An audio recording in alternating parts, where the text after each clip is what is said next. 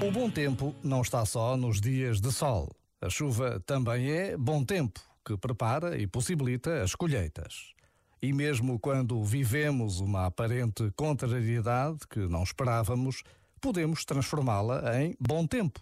Basta desistir de resmungar e perguntar: o que é que eu posso aprender com isto? Este momento está disponível em podcast no site e na app.